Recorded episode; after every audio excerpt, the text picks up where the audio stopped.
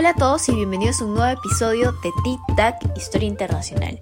Hace tres décadas era irreal una delimitación fronteriza entre la República del Ecuador y el Estado peruano. El día de hoy abordaremos una de las guerras más importantes de la década de los 90 en la región. Pero antes, ¿de qué va este conflicto? La guerra del Cenepa es una disputa territorial que se libra dentro de la cordillera del Cóndor y el río Cenepa. A continuación, Camila nos va a explicar cuál es el origen de esta guerra y por qué caló tanto dentro de la región. En principio, durante 1810, tras los movimientos independentistas de la corona española, los límites fronterizos no fueron del todo precisos. Es más, fue tedioso establecer fronteras, Marcelio, por lo cual se quedaron con los límites que ya tenían.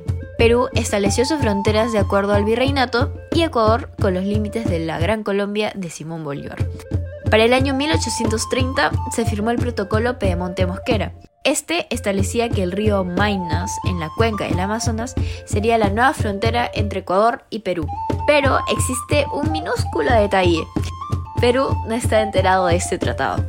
Más tarde, en el año 1936, el presidente Roosevelt intervino como mediador entre ambas naciones, en donde la República del Perú pudo fijar una línea fronteriza provisional a través del acuerdo del status quo del mismo año, el cual desfavorecía al Ecuador, restándole el acceso al río Amazonas a través de Mainas. Recordemos que este sería solo el inicio de una serie de ataques. Tengamos en cuenta que cinco años después de la firma del acuerdo del status quo, el presidente ecuatoriano ya se encontraba en una crisis económica a causa de las guerras. Asimismo, los estados garantes habían fracasado en un intento de limitar los territorios fronterizos de manera pacífica entre el Estado de Ecuador y el Estado peruano. Por otro lado, ya se sentía la concentración del ejército peruano en la frontera. Aproximadamente unos 20.000 hombres estaban provistos de armamento y de recursos e iniciaban sus operaciones militares con el único objetivo de apoderarse de 40.000 kilómetros cuadrados de territorio meridional y oriental. Allá por 1942 se creía que el conflicto había terminado con la firma del Protocolo de Río de Janeiro, que si bien puede ser beneficioso para el Estado peruano, era contraproducente para el Estado ecuatoriano, debido a que perdía 278.000 kilómetros cuadrados. Esto es el doble de territorio que había reclamado como propio durante toda su existencia republicana.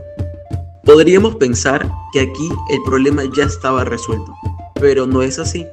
En 1981, específicamente el 22 de enero, helicópteros peruanos se encontraban descargando su artillería contra el destacamento de Paquilla. Mientras estaba siendo abastecida por un helicóptero ecuatoriano, el ataque empezó con el despliegue de tropas y blindados de Ecuador, mientras el ejército peruano movilizó a una de sus divisiones hacia Tumbes, con el objetivo de analizar la situación y volver para desalojar a los efectivos ecuatorianos. Entre el 28 y 29 de enero de ese mismo año, Perú reinicia el bombardeo en la zona, obteniendo la victoria y el 12 de febrero dando un cese al fuego. En 1991 los cancilleres de las naciones firmaron un pacto de caballeros, con la finalidad de la creación de un área de seguridad en la zona aún no demarcada. Hacia finales del 94 ya empezaba un desplazamiento de tropas para estallar un 26 de enero de 1995, cuando las tropas ecuatorianas atacaron una patrulla peruana en la base norte, marcando como objetivo Tiwinsa, punto relevante para ambos países. Pero se preguntarán, ¿cuál fue la respuesta del Perú frente a este conflicto?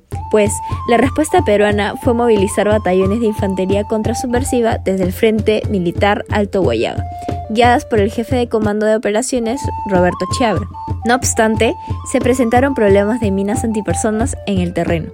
El 9 de febrero se incrementaron los ataques en Cueva de los Tallos. Para el 10, Ecuador derribó dos aviones Sukhoi Sub-22 y un A-37 de la Fuerza Aérea Peruana. El 13, el entonces presidente del Perú, Alberto Fujimori, apareció en los medios de comunicación anunciando la toma de Tiwinsa, la base sur y la cueva de los Tallos. Para el 17 de febrero, Perú y Ecuador, con la supervisión de Estados Unidos, Argentina, Chile y Brasil, firmaron la declaración de paz de Itamaraty. No obstante, esta no duró más de cinco días. Si creyeron que la historia del CENEPA terminaba aquí, recordemos lo que pasó el 26 de octubre de 1998. En estas fechas se firma el acuerdo definitivo en Brasilia entre el Estado peruano y el Estado ecuatoriano, sellando uno de los conflictos territoriales más antiguos de América del Sur. A pesar de la victoria obtenida por el Estado ecuatoriano en la guerra de Cenepa y la paz definitiva alcanzada en el 98, el triunfo de las armas no se tradujo en una victoria estratégica. Muchas gracias por escucharnos y no se olviden seguir las redes sociales de Concilium para tener más información sobre temas internacionales. Hasta la próxima.